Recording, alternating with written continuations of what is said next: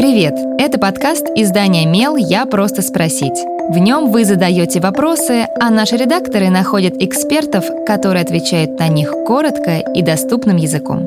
С вами Кристина Бедняк, продюсер и ведущая этого подкаста.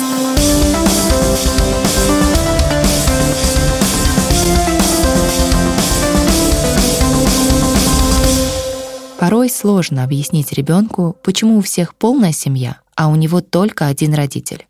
Как разговаривать с детьми на эти темы? Отвечает психолог Анна Рязанова.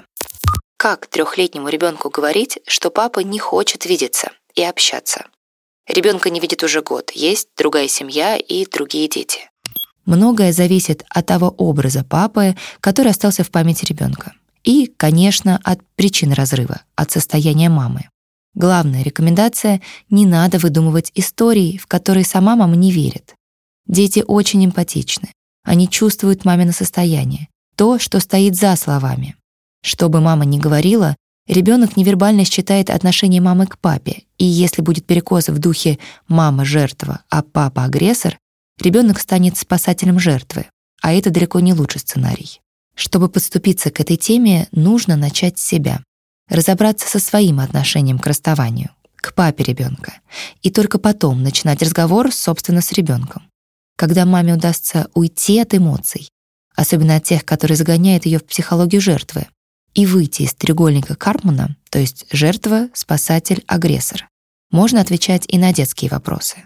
Но первым делом нужно даже не говорить, а слушать, внимательно вслушиваться в вопрос ребенка. Ведь мы очень часто за безобидным вопросом «Где папа?» слышим «Где папа? Я несчастен. У всех есть папа, а у меня нет». Но на самом деле это наша цепочка мыслей, и не обязательно ребенок так думает. Возможно, он задает лишь нейтральный вопрос «А где папа?».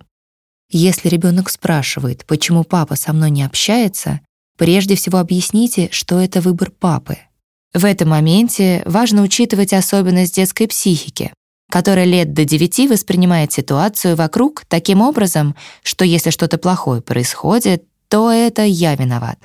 Поэтому очень важно не выдумывать, а сказать ребенку, что это был выбор папы.